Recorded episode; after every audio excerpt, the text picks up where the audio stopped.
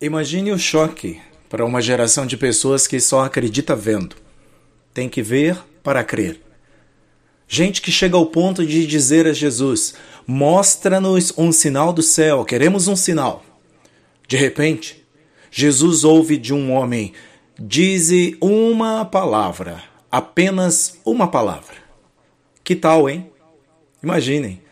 Sim, foi esse um dos fatos que deixou Jesus admirado.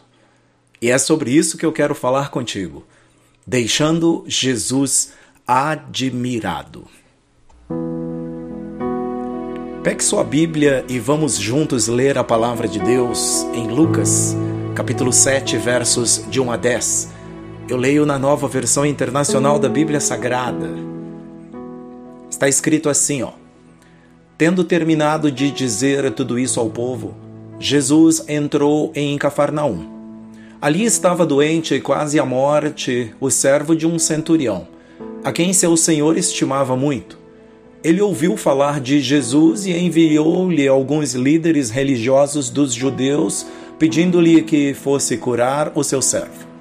Chegando-se a Jesus, suplicaram-lhe com insistência este homem merece que lhe faças isso, porque ama a nossa nação e construiu a nossa sinagoga. Jesus foi com eles, já estava perto da casa quando o centurião mandou amigos dizerem a Jesus: Senhor, não te incomodes, pois não mereço receber-te debaixo do meu teto. Por isso, nem me considerei digno de ir ao teu encontro, mas dize uma palavra e o meu servo será curado. Pois eu também sou homem sujeito à autoridade, e com soldados sob o meu comando. Digo a um, vá, e ele vai, e a outro, venha, e ele vem. Digo a meu servo, faça isto, e ele faz.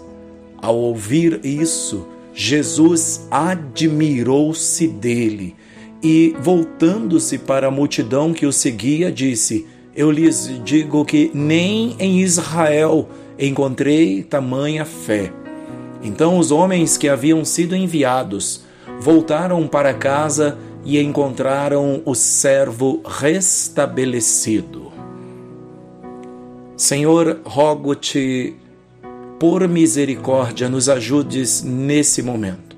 Ajuda-nos, Senhor, com a tua palavra que já foi lida e agora será explicada Abençoa-me para que possa mostrar, explicar, explanar da maneira como está no teu coração para esta pessoa que está comigo aqui, para que eu possa ser somente um instrumento teu para abençoar esta e este que está comigo.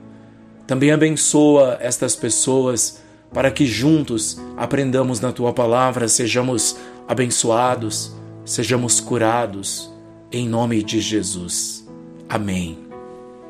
Deixando Jesus admirado.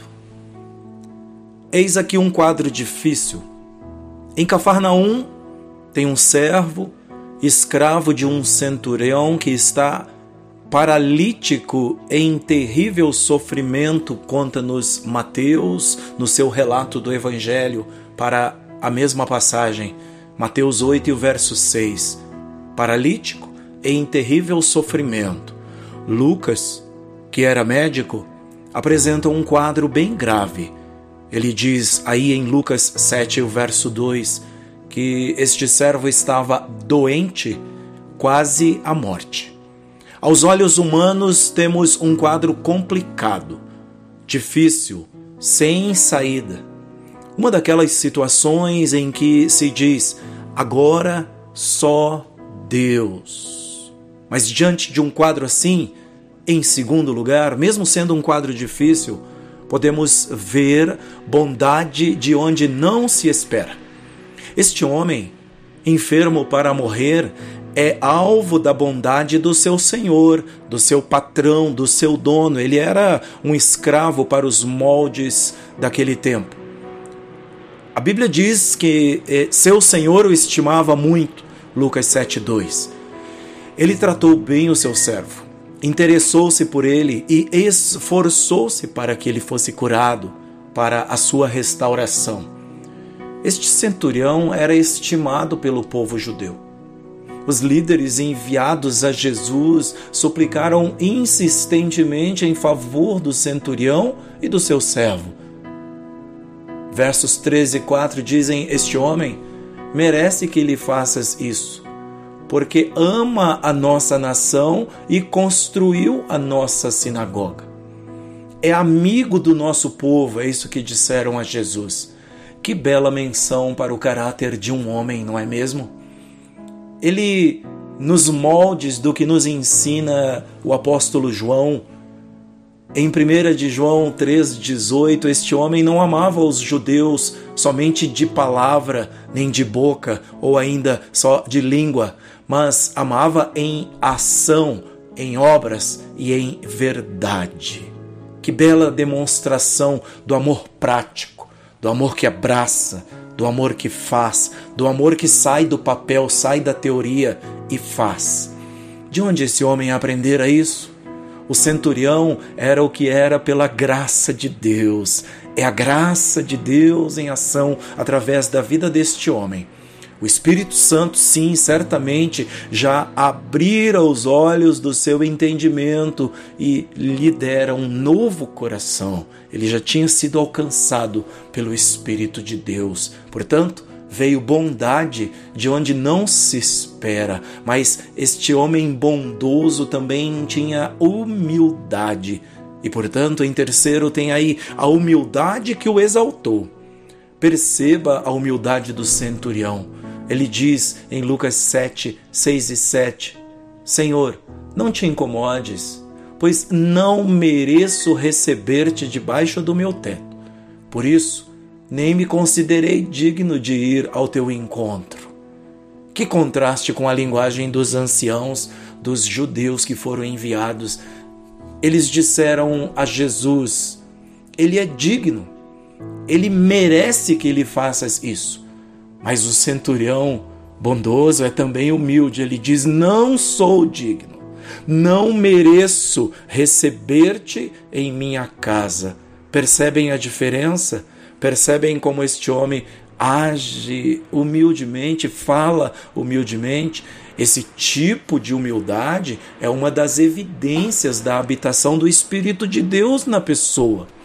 Fruto do Espírito, portanto, faz parte do fruto do Espírito que é produzido no coração e na vida da pessoa que é alcançada pelo Espírito de Deus. Este homem já tinha sido alcançado pelo Espírito Santo, pelo Espírito de Deus, sim, certamente. Aplicam-se a este homem as palavras do Senhor Jesus as palavras com as quais o Senhor concluiu a parábola do fariseu e do publicano. Lembram-se? Todo o que se exalta será humilhado, mas o que se humilha será exaltado. Portanto, a bondade deste homem, a humildade deste homem o exaltou. E em quarto e último, o que mais podemos ver aqui nesta passagem? uma fé digna de admiração do Senhor, por parte do Senhor. Uma fé digna de admiração. Manda uma palavra, disse o centurião.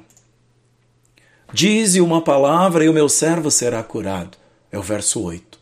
Ele reconhecia no nosso Senhor alguém que possuía autoridade sobre as doenças assim como ele mesmo tinha autoridade sobre os soldados a seu comando.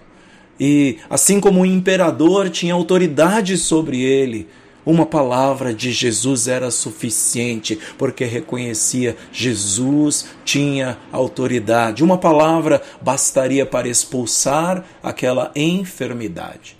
Fé como esta era escassa nos dias de Jesus. O que pediam a Jesus era justamente o contrário. Mostra-nos um sinal do céu, exigiram os fariseus. Em Mateus 16, 1 podemos ler isso. Foi a exigência deles: dá-nos um sinal, mostra-nos um sinal dos céus. A multidão que seguia Jesus, que andava com ele, geralmente queria ver algo maravilhoso, grandes sinais, grandes coisas, para que ficasse demonstrado de que ele era o Messias de Deus.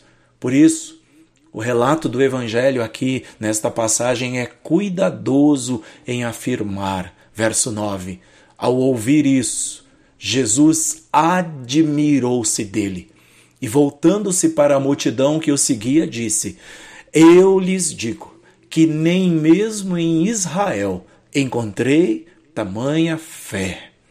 Que grande exemplo para nós!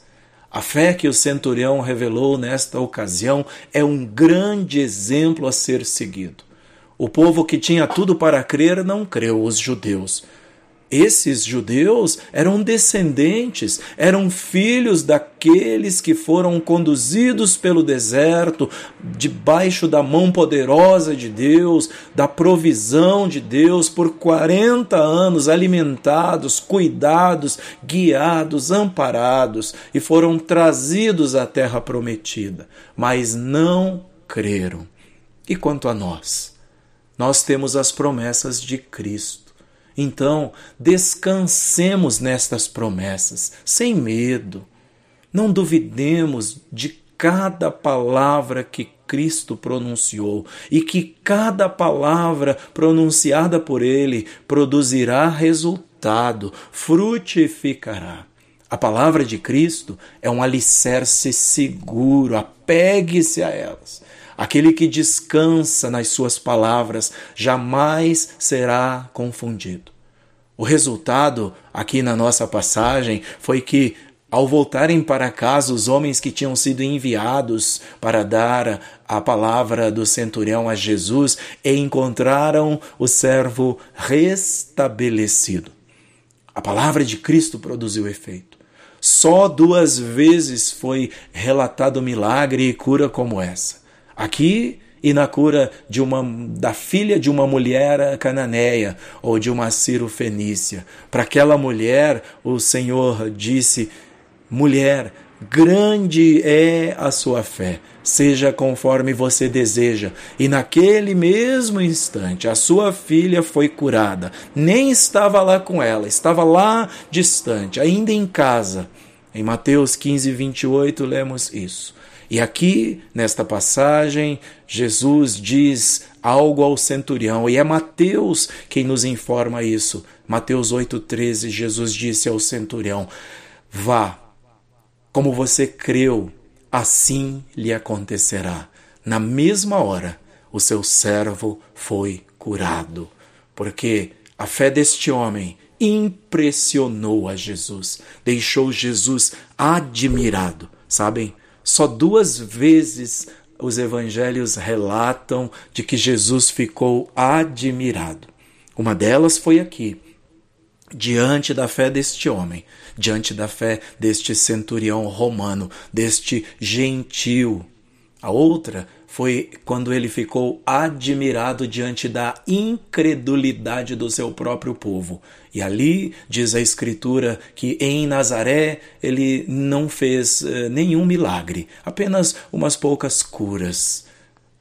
Jesus ficou admirado, e aqui na nossa passagem em Lucas, admirou-lhe a fé daquele homem.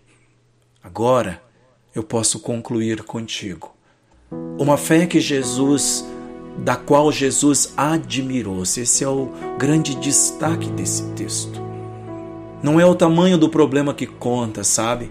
Não é o tamanho da dificuldade é uma questão de crer no tamanho do seu Deus, acreditar que você tem um grande Deus. Não é o que te parece impossível, é crer na palavra do Senhor. A palavra de Deus diz que para Ele não há impossíveis. Não é o tamanho da solidão, é crer na palavra do próprio Jesus que disse: Estarei com vocês todos os dias até o fim dos tempos, até a consumação dos séculos, todos os dias e todos os dias inclui hoje, inclui amanhã.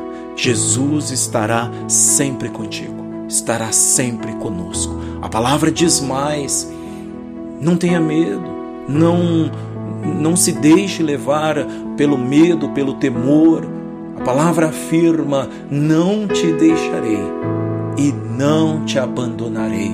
Palavras do Senhor para fortalecer o teu coração. Não é o tamanho do problema que conta, o que conta mesmo é crer que você tem um grande Deus. Creia, tenha fé, assim como teve este homem, este centurião. E aqui eu quero orar contigo, encerrando esse tempo. Talvez nesta noite você tenha situações que te parecem impossíveis. Sim, talvez para nós sejam impossíveis. O que lhe aflige? O que lhe tira o sono? O que lhe inquieta? O que é? Vá a Jesus, venha a Jesus, venha até Ele. E como este homem, tenha fé, creia de que basta uma palavra do Senhor. A palavra de Deus chegou até você esta noite. Ore comigo agora. Senhor, muito obrigado por este momento, muito obrigado por este tempo precioso que tivemos, eu e esta pessoa que está comigo ouvindo esta ministração. Eu te peço pelo teu favor e por tua misericórdia.